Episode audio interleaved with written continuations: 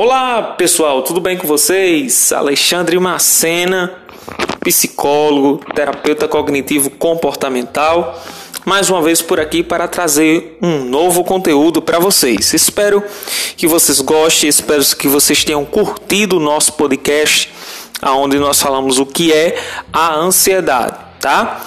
Compartilha se esse podcast for legal para você e você souber de alguém que precisa também de ouvir esse podcast, compartilha com essa pessoa, tá bom?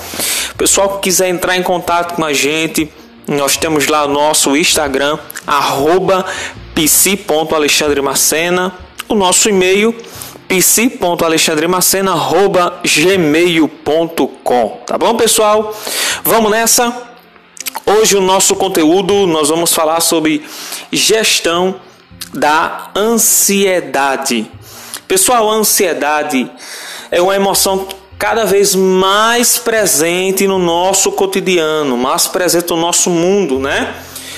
Entretanto, pessoal, é, vivemos num mundo muito acelerado de acúmulo de tarefas, nos submetemos a várias questões, entre elas a estabilidade social, política, econômica, tá? Tudo isso se cria um um pano de fundo perfeito, tá? Para que se manifeste é, essas, essas questões.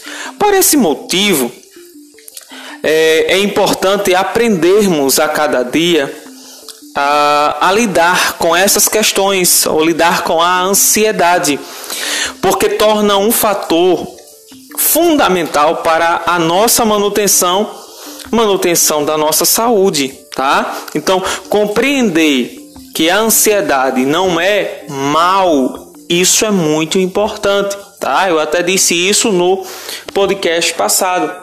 Este sentimento é um sentimento que traz raízes profundas em nossa espécie e nos ajudou a evoluir e a sobreviver. Se a gente vai puxar um pouquinho a nossa evolução, a gente vai perceber que a gente precisou da ansiedade para sobreviver. E, portanto, trata-se de uma emoção do futuro, ou seja, pensamento sobre o que dará errado no futuro, isso desencadeia a ansiedade. Então, a ansiedade ela sempre vai se dar por essa grande questão de nos preocuparmos é, com aquilo que ainda vai acontecer. Porém, o bom emprego da ansiedade nos faz agir em relação às percepções catastróficas, tá? Então, todas as vezes que a gente, a ansiedade boa, a ansiedade normal, né, a gente sabe utilizar ela, ela vai com certeza nos ajudar. A partir dessa percepção é que no inverno podemos passar fome, tá? Que possamos a estocar os alimentos. A busca dessa ação que resolva o problema imaginado, em geral, resolve a ansiedade, até pode torná-la uma motivação. Exemplo disso né, são as formiguinhas que, antes mesmo de acontecer, elas vão lá e tentam resolver aquele problema que com certeza iriam surgir. Tá? Então, na nossa vida, o problema surge quando a pessoa se priva de agir. Nesse caso, ela tende a se paralisar em frente ao cenário que cria e passa a dar asas a essa imaginação, criando cenas de desastre, o que torna o desejo de ir para o futuro impensável. Então, pessoal, é notório muitas vezes a gente perceber que a ansiedade, enquanto patológica, a ansiedade enquanto doença, eu disse no áudio passado, que ela né, nos limita, ela nos atrapalha. E aí a gente sempre vai pensar em situações imaginárias que isso vai nos é, desanimando mais ainda. Nesses casos, tá? Completamente desses casos, é, é muito importante trabalhar a experiência vivida, a experiência vivida da ansiedade. Por que, Alexandre? Eu vou te dizer. Porque, pessoal, é possível, é possível identificar tá?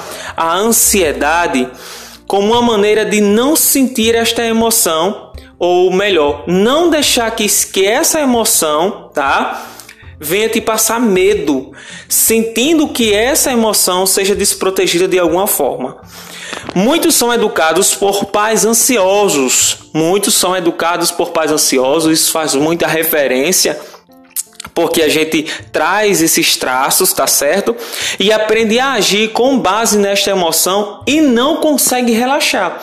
Uma vez que o meu convívio social está ali, então, é, superamente a gente vai tá resgatando essas memórias. Estão sempre buscando um novo cenário para o futuro é, sempre à frente, tá certo? E a sensação é que não podem baixar a guarda. Então, a gente já falou de um aceleramento que a gente tem.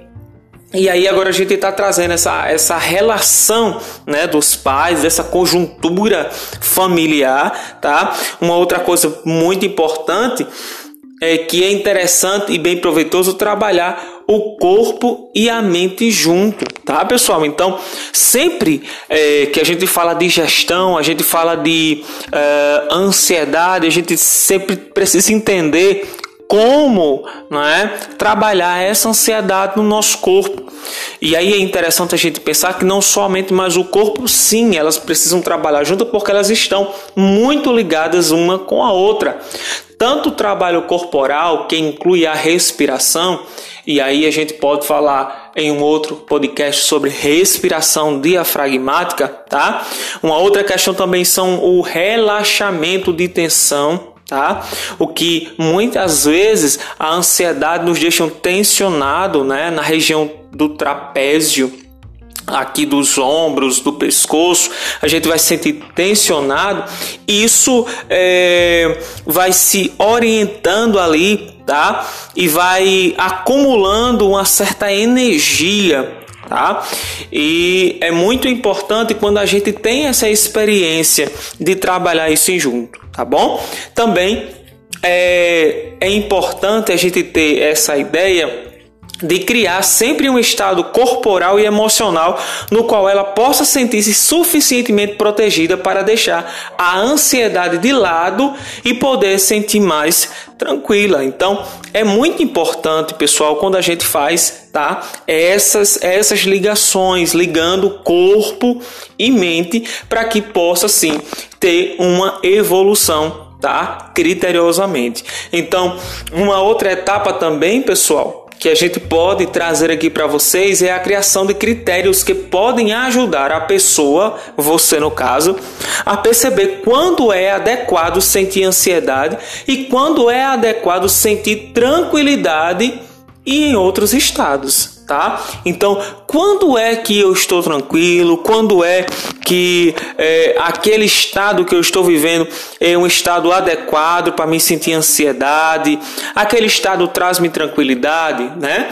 E isso permite que a gente reflita sobre as diferentes maneiras de enfrentar as situações. Por quê? Porque nem sempre é necessário criar um cenário positivamente negativo para reagirmos e criarmos algo em relação ao nosso passado. É possível, por exemplo, pessoal, desenvolver algo novo, diferente e importante para criar motivação em vez de ansiedade. Uma vez que essa ansiedade, quando vista como uma ferramenta, nos instrumentaliza a lidar com as situações, tá?